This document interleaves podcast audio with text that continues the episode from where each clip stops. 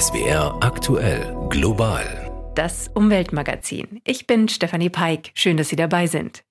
Bäume in der Stadt sind was Feines. Im Sommer spenden sie Schatten, sie sind Lebensraum für Insekten und Vögel und grüne Städte sehen einfach schöner aus. Allerdings macht der Klimawandel vielen Stadtbäumen zu schaffen. Gesucht sind darum Überlebenskünstler unter den Bäumen, die auch mit Hitze und Trockenheit klarkommen. Bäume wie die Silberlinde. Die Silberlinde hat einen ganz besonderen Trick drauf. Die kann ihre Blätter in der oberen Krone drehen dann zeigt die weiße Unterseite zur Sonne. Das heißt, da ist dann eine sehr hohe Reflexion. So bleiben die Blätter der Silberlinde kühler, sagt die Biologin Susanne Böll. Welchen Kniff der Baum noch anwendet, das erzählt die Stadtbaumfachfrau später im Gespräch. Außerdem geht's um invasive Arten. Wir erklären, warum Ochsen, Frosch, Götterbaum und Co. die heimische Artenvielfalt bedrohen. Wir schauen in die USA nach Kalifornien. Dort haben Hausbesitzer wegen des Klimawandels Probleme, ihre Häuser zu versichern. Und wir berichten über die umstrittene Ausweitung der Umweltzone in London. Gute Gelegenheit, mal zu checken, was die Umweltzonen in unseren Städten bisher gebracht haben.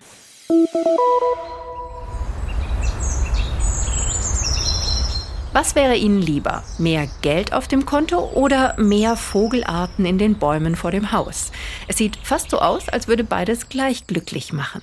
Wir haben festgestellt, dass die Artenvielfalt an Vögeln einen ganz massiven Einfluss auf die Zufriedenheit hat. Ist jetzt nur eine statistische Beziehung, nur ein statistischer Zusammenhang, aber das eben mit einer riesen Stichprobengröße. Und was mich erstaunt hat, war die Effektgröße. Die Artenvielfalt hat dieselbe Effektgröße wie das Einkommen. Wenn ich das Einkommen um zehn Prozent erhöhe, erhöhe ich meine Zufriedenheit im gleichen Maße, als wenn ich die Artenvielfalt um zehn Prozent erhöhe. Die Biodiversitätsforscherin Katrin Böning-Gäse vom Senckenberg Forschungszentrum im SWR2 Wissen Podcast Mammutaufgabe Artenschutz. Allerdings ist die Artenvielfalt weltweit massiv bedroht und die Hauptschuld am Artensterben trägt natürlich der Mensch, weil er den Klimawandel anheizt, die Umwelt verschmutzt, weil er auf intensive Landwirtschaft setzt, Wälder abholzt, die Meere überfischt und weil er Tiere und Pflanzen über den gesamten Planeten verschleppt. Die meisten gebietsfremden Arten, die sich bei uns ansiedeln konnten, sind zwar kein Problem für Gesundheit und Natur, aber eine ganze Reihe, die sogenannten invasiven Arten, macht in den neuen Lebensräumen richtig Ärger. Genau mit diesem Punkt der Ausbreitung invasiver Arten befasst sich diese Woche der Weltbiodiversitätsrat der Vereinten Nationen auf einer Konferenz in Bonn. Die Forschenden wollen Handlungsmöglichkeiten für Politik, Unternehmen und Zivilgesellschaft aufzeigen. Nach nachgefragt bei Janina Schreiber aus der SWR Umweltredaktion. Invasive Arten können für große ökologische Probleme sorgen. Was sind das für Probleme? Ja, diese Tiere oder auch Pflanzen, wie der Götterbaum zum Beispiel, verdrängen irgendwann einfach die anderen und dadurch kann das ganze Ökosystem instabil werden. Denn jede heimische Art hat ja ihre Aufgabe. Eigentlich, die kann sie durch die invasive Art aber nicht mehr perfekt oder gar nicht mehr erfüllen. Bleiben wir mal beim Götterbaum. Der fühlt sich in unseren Parks ja ziemlich wohl und vermehrt sich auch schnell und nimmt dann aber anderen Bäumen, wie der Eiche, das Wasser weg. Fällt die Eiche aber raus aus dem Ökosystem, leiden auch Tiere und Pflanzen, die von ihr wiederum abhängig sind. Also da kann ein richtig gefährlicher Kreislauf in Gang gesetzt werden. Waschbären sind ja auch so ein Dauerbrennerbeispiel für invasive Arten. Welche invasiven Tierarten fühlen sich im deutschen Südwesten denn noch wohl? Also wir hätten da zum Beispiel den braun-grünen Ochsenfrosch. Auch der kommt ja, wie der Waschbär, eigentlich aus Nordamerika. Bedeutet, in den Badeseen rund um Karlsruhe hat er keine natürlichen Fressfeinde und kann sich schön ungehindert ausbreiten und alles fressen, was ihm so vors Maul kommt. Ein ganz ähnliches Problem gibt's im Bodensee mit der Quagga-Muschel. Auch die macht den anderen Bewohnern dort Konkurrenz und die Trinkwasserversorger haben durch diese kleine Muschel echt große Kosten, denn ihre Larven schwimmen in den Trinkwasserleitungen und setzen sich als ausgewachsene Muscheln dann auf und in den Förderanlagen fest. Deshalb müssen die Versorger regelmäßig reinigen, filtern und dafür Millionen investieren. Und was wird getan gegen die Ausbreitung von invasiven Arten? Also man muss sagen, für die meisten invasiven Arten ist es so, dass eine Bekämpfung ziemlich aussichtslos ist, sobald die sich erstmal bei uns etabliert haben. Und es ist immer eine Frage von Aufwand und Nutzen bei der Bekämpfung. Der Ochsenfrosch zum Beispiel ist noch nicht etabliert und auf den wird jetzt richtig Jagd gemacht. Das kann man sich so vorstellen. Jäger auf Booten schießen die ausgewachsenen Frösche im See und die Kaulquappen versucht man eben einzusammeln und dann zu vernichten. Der Götterbaum zum Beispiel ist schon ziemlich etabliert. Da kann man also nur noch Schadensbegrenzung machen und reißt eben jetzt junge Bäume aus, wo sie andere Baumarten bedrohen. Aber große Bäume jetzt flächendeckend zu fällen, das wäre echt zu aufwendig. Deshalb ist eben bei invasiven Arten auch das Monitoring, also das Beobachten, echt wichtig, um schnell reagieren zu können. Janina Schreiber über invasive Arten. Der fertige Bericht des Weltbiodiversitätsrats wird voraussichtlich am kommenden Montag vorgestellt. Sie hören Global, das Umweltmagazin. Pflanzen und Bäume in der Stadt sind grüne Klimaanlagen. Das ist besonders wichtig, wenn es nicht so regnerisch und kühl ist wie zuletzt, sondern brütend heiß und trocken. Auch das hatten wir kürzlich erst. Nur Gängige heimische Stadtbaumarten wie Ahorn und Linde leiden selbst unter der Klimaerhitzung. Sie geraten unter Hitze und Trockenstress und sie werden immer anfälliger für Schädlinge und Krankheiten. Dabei haben sie es in den kleinen Pflanzgruben am Straßenrand sowieso schon schwer. Was also tun? In einem Langzeitversuch sucht die Bayerische Landesanstalt für Weinbau und Gartenbau Survival-Bäume. In Würzburg, Hof Münchberg und in Kempten im Allgäu testen die Forschenden 30 vielversprechende Baumarten auf ihre Eignung als klimafeste Stadtbäume der Zukunft. Projektleiterin ist die Biologin Susanne Böll. Global das Gespräch. Frau Böll, Sie suchen nicht den einen Superbaum, sondern Sie schauen sich Standorte mit unterschiedlichen klimatischen Bedingungen an und gucken, welche Baumarten da jeweils gut gedeihen. Nach Ihren bisherigen Erfahrungen, welche Bäume würden Sie zum Beispiel für Städte an Rhein und Neckar empfehlen, wo es ja besonders heiß wird? Das wären die, die auch in Würzburg sehr gut gedeihen. Und da sind zum Beispiel sehr erfolgreich die Hopfenbuche, die aus Südosteuropa stammt, oder die ungarische Eiche das ist eine Steppenbaumart, das ist kein Wunder. Der italienische Ahorn zum Beispiel, aber auch die breitblättrige Mehlbeere. Viele Bäume in Ihrem Projekt sind gebietsfremde Arten, zum Beispiel aus Südosteuropa, Asien oder Amerika. Mit welchen Tricks schaffen es diese Bäume, mit großer Hitze und Trockenheit klarzukommen? Können Sie da ein Beispiel nennen? Ja, also das sind Baumarten, die eben aus Ländern und Bereichen kommen, wo sie von Haus aus an trockenheiße Sommer angepasst sind. Ein Beispiel, das wir äh, näher untersucht haben, das ist die Silberlinde und die Winterlinde. Die Silberlinde hat einen ganz besonderen Trick drauf. Die heißt nicht umsonst so und kann ihre Blätter in der oberen Krone drehen. Dann zeigt die weiße Unterseite zur Sonne. Das heißt, da ist dann eine sehr hohe Reflexion. Und da die Spaltöffnungen, wo CO2 aufgenommen wird, tief eingesenkt ist in diesen Haarfilz, verdunstet sie dabei auch nur ganz wenig Wasser. Also ist eine doppelte Strategie sozusagen dieser Blätter, dass Wasser eingespart wird und dass eben die Blätter sich nicht so stark erhitzen, weil die weiße Unterseite sehr gut reflektiert. Macht es denn bei der Suche nach klimafesten Bäumen auch einen Unterschied, ob die Bäume in einem Park stehen sollen oder direkt an der Straße? Ja, das macht auf jeden Fall einen Unterschied. Also in einem Park geht es den Bäumen wesentlich besser als an der Straße, wo sie ja sehr begrenzten Wurzelraum haben. Da merkt man auch, dass diese typischen Pflanzungen in Baumgruben häufig mittlerweile zu einem so starken Stress führen, dass die Bäume das auf Dauer nicht aushalten. Und wir haben festgestellt, dass wenn die Bäume in Grünstreifen stehen, dann geht es ihnen schon mal von Haus aus besser. Und das hat auch mehrere Vorteile. Zum einen können die dann stark Wurzeln ausbilden, zumindest in der Längsrichtung. Das heißt, bei Stürmen haben sie einfach mehr Halt im Boden. Und zum anderen sind diese Grünstreifen auch ähm, Teillebensräume von vielen Insekten, die wir auch in den Kronen der Bäume finden. Das wäre auch die nächste Frage gewesen beim Stichwort gebietsfremde Arten. Da schrillen ja vielleicht bei manchen Naturschützern die Alarmglocken. Sind diese gebietsfremden Baumarten grüne Wüsten ohne Wert für die Biodiversität oder lassen sich heimische Insekten und Spinnen drauf ein? Also das wird ja oft behauptet, aber tatsächlich gab es eigentlich überhaupt keine vergleichenden Untersuchungen in den Kronen von heimischen und nicht heimischen Straßenbäumen. Wir haben 2017 damit angefangen und jetzt 2021, 2022 weitergemacht und in heimischen und nicht heimischen Baumarten aus unserem Projekt die Kronenfauna verglichen und auch die nicht heimischen Bäume sind artenreich und bilden ein Habitat für viele Insekten und auch Spinnenarten. Da haben wir zum Beispiel festgestellt in den beiden Jahren 2017 und 2021, dass wir in den Kronen bis zu 60 Wildbienenarten finden. Das sind immerhin 10 Prozent aller Wildbienenarten, die es in Deutschland gibt und das in Gewerbegebieten. Das ist schon erstaunlich und hat auch die Experten vor allen Dingen sehr erstaunt. Gibt es bei gebietsfremden Baumarten nicht auch die Gefahr, dass sie zu invasiven Arten werden und heimische Pflanzen verdrängen? Also ich habe gesehen, ein Baum in Ihrem Projekt ist die nordamerikanische Rotesche und Roteschen hat das Bundesamt für Naturschutz als invasiv eingestuft. Ja, da haben Sie vollkommen recht. Aus dem Grund haben wir eine männliche Sorte genommen, damit sie sich nicht ausbreiten kann.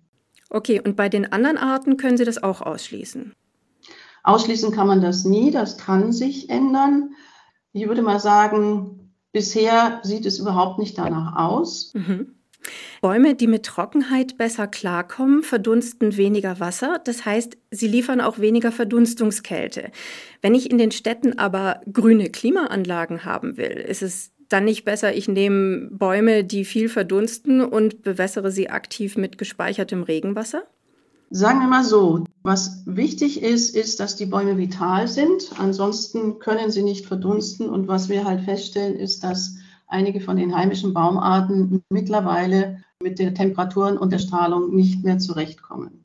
Deswegen ist es wichtig, zum einen, dass man die alten großen Bäume, die es in unseren Städten gibt, erhält. Vor allen Dingen auch, wenn es um Bauprojekte geht, dass die nicht Bauprojekten zum Opfer fallen. Bei den jüngeren Bäumen ist es so, dass kontinental geprägte Baumarten einfach besser mit Hitze und Trockenheit zurechtkommen, auch mit der Strahlung. Und das heißt, wir brauchen Bäume, die vital sind, damit sie Schatten werfen können und nicht im August, wie das leider häufig der Fall ist bei unseren heimischen Baumarten, zumindest in den Innenstädten, schon das Laub abwerfen. Die Schattenwirkung ist die Wirkung, die am stärksten ist. Die Wirkung von Verdunstung ist wesentlich geringer. Wenn Sie unter einer Baumallee gehen, dann haben Sie zur Lufttemperatur außerhalb des Schattens bis zu 16, 20 Grad Unterschied bei größeren Bäumen, während die Verdunstung zwei bis vier Grad ausmacht. Was wir brauchen, ist einfach eine größere Diversität, dass wir mehr verschiedene Baumarten pflanzen, um eben den Unwägbarkeiten des Klimawandels entgegenzutreten und wieder große Bäume in die Städte zu bringen. Sagt Susanne Böll, Projektleiterin von Stadtgrün 2021 Plus. Sie sucht nach den Stadtklimabäumen der Zukunft. Falls es allerdings brennt, dann hilft es auch nichts, wenn die Bäume normalerweise gut mit Hitze und Trockenheit fertig werden. Im Westen der USA sind Waldbrände nichts Ungewöhnliches, aber mit dem Klimawandel nehmen die Schäden zu. Für Hausbesitzer, die eine neue Gebäudeversicherung abschließen wollen, wird das in Kalifornien immer schwieriger. Katharina Wilhelm.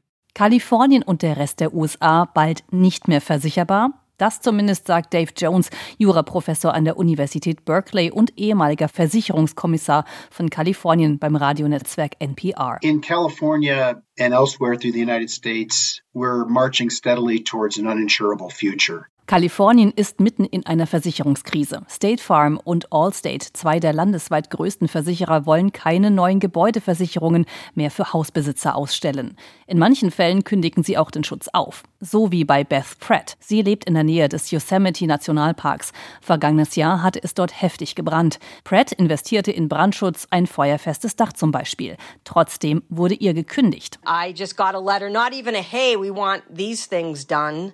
Was, Sie verstehe, dass Versicherungen Geld machen müssten und habe kein Problem mehr zu bezahlen, aber Menschen einfach fallen zu lassen, das sei erschreckend, erzählt sie NPR. Das Problem für Hausbesitzer, ohne Versicherungsschutz laufen sie auch Gefahr, ihre Darlehen zu verlieren.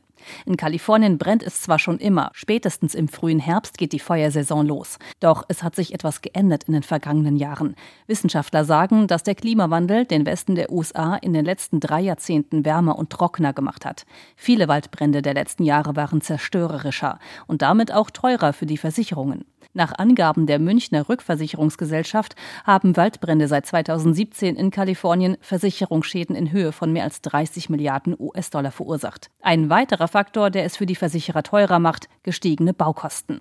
Die Versicherungspolicen zu erhöhen, das geht nicht so einfach in Kalifornien, erklärt Leslie Sissom, Versicherungsexpertin beim Wall Street Journal im Interview mit CBS.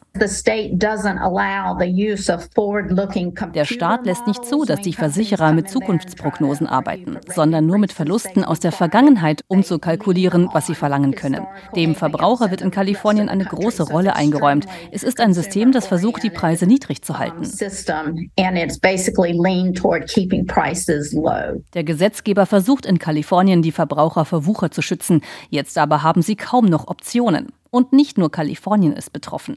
Versicherungsunternehmen ziehen sich auch aus den Bundesstaaten Colorado, Louisiana und Florida zurück. Gründe sind in diesen Bundesstaaten ebenfalls Naturkatastrophen, die durch den Klimawandel verstärkt werden, wie Hurricanes oder Waldbrände. Ein ähnliches Szenario droht jetzt wahrscheinlich auch nach den verheerenden Waldbränden auf der hawaiianischen Insel Maui. Auch wenn sich viele große Versicherer zurückgezogen haben, die Bürger haben immerhin noch eine letzte Option. Versicherungen, die von den Bundesstaaten getragen werden. In Kalifornien ist das die sogenannte Fair Plan Versicherung. Die sei aber sehr teuer, erzählt Beth Pratt, die auf so einen staatlichen Plan wechseln musste. Und noch einen Nachteil gibt es. Diese Policen sind nur auf Feuerschutz ausgerichtet. Doch für immer mehr Kalifornier könnten sie zur letzten Rettung werden, bevor sie gar nicht mehr versicherbar sind. Mehr als 1,2 Millionen Häuser sind nach Angaben des Versicherungsverbandes Insurance Information Institute in Kalifornien von extremen Waldbränden bedroht. Klimakrise, wohin man schaut. Und dabei sind die US-Amerikaner nicht mal die, die es am härtesten trifft. Wer besonders unter dem Klimawandel leidet, sind viele Menschen im globalen Süden. Sie kämpfen mit Klimafolgen, die die Industriestaaten verursacht haben. Immerhin, Deutschland zahlt mehr für den internationalen Klimaschutz als eigentlich zugesagt. Das zeigen Zahlen des Entwicklungsministeriums, die dem ARD Hauptstadtstudio vorliegen. Christopher Jänert. Im vergangenen Jahr waren es insgesamt 6,4 Milliarden Euro, so viel wie nie. Zugesagt waren die höheren Summen auch erst später. Deutschland erfüllt sein Ziel in diesem Bereich also früher als geplant. Allerdings, in diese 6,4 Milliarden wurde auch Geld eingerechnet, das im Zuge des Ukraine-Kriegs freigemacht wurde. Unter anderem wurde damit klimafreundliche Landwirtschaft gefördert, um ukrainisches Getreide zu ersetzen. Allgemein werden mit dem Geld vor allem Entwicklungsländer gefördert, und zwar beim eigentlichen Klimaschutz und bei Maßnahmen, die bei der Anpassung helfen, zum Beispiel gegen den steigenden Meeresspiegel oder mehr Dürren.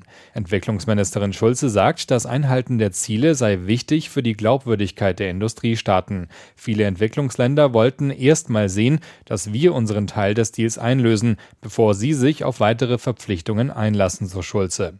Die großen Industrieländer hatten vereinbart, ab 2020 jedes Jahr 100 Milliarden Dollar für Maßnahmen gegen den Klimawandel an die Entwicklungsländer zu zahlen. Passiert ist das bisher aber nicht in vollem Umfang. Von der Klimakrise zum Thema Luftverschmutzung. Diese Woche wurde die Londoner Umweltzone, die sogenannte Ultra Low Emission Zone, kurz ULEZ, auf das gesamte Stadtgebiet ausgeweitet. Autofahrer, deren Wagen zu viele Schadstoffe ausstoßen, müssen eine Umweltgebühr zahlen, zusätzlich zur Citymaut oder Staugebühr, die für alle Kfz fällig wird. Mit der Ausweitung der Umweltzone, so Gabi Biesinger, hat der Londoner Bürgermeister Sadiq Khan einen politischen politischen Streit ausgelöst. Sie stehen mit Plakaten an vielbefahrenen Hauptstraßen in den Außenbezirken von London und fordern zum Hupen auf, wenn man ihre Forderungen unterstützt.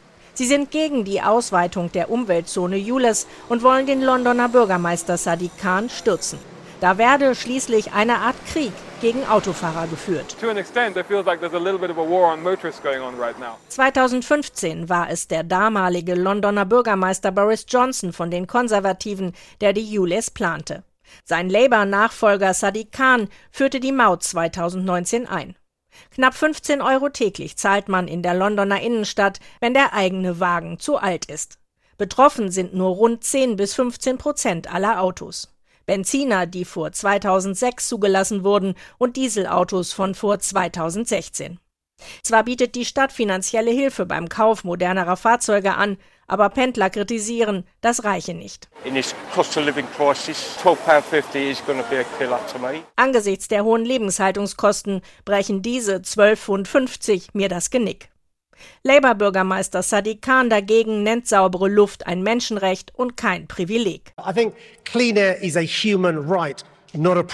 Er stützt sich auf eine Schätzung des Imperial College, dass es 2019 in London 4000 verfrühte Todesfälle wegen schlechter Luft gegeben habe. Eltern von asthmakranken Kindern begrüßen Kahns Initiative wie Rosa Appleby Alis in Ealing. Die Schule ihres fünfjährigen Sohnes liegt an einer Hauptverkehrsstraße und er musste schon dutzende Male mit Atemnot ins Krankenhaus gebracht werden. Die Ärzte sagen uns, die Luftverschmutzung verschlimmert sein Asthma. Wir fühlen uns wirklich hilflos. Doch der Konflikt geht über den Vorortstreit zwischen Fahrern von Dreckschleudern und besorgten Eltern weit hinaus.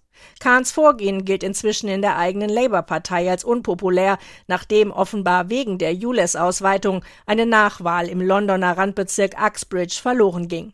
Labour-Parteichef Keir Starmer versuchte, seinen Parteifreund, den Bürgermeister, zurückzupfeifen.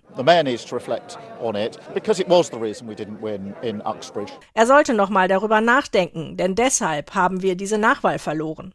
Auch der konservative Premierminister Rishi Sunak versuchte schon vor Monaten mit Jules Kritik zu punkten. Der Bürgermeister versucht die Maut gegen den Mehrheitswillen von Anwohnern und Betrieben durchzusetzen. Er sollte sich auf die Seite der Londoner stellen, die hart arbeiten. Sunak lässt seinen Verkehrsminister Mark Harper jetzt prüfen, ob er dem Londoner Bürgermeister Kompetenzen wie die Ausweitung der Mautzone entziehen kann.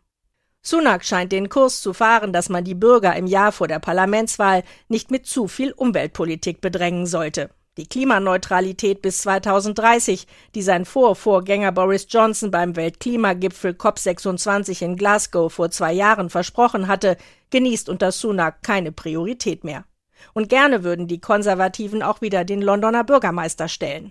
Nächstes Jahr wird gewählt, mit der Jules haben sie ein Top-Thema. Und dann brauchen sie nur noch genügend wütende Autofahrer wie ihn.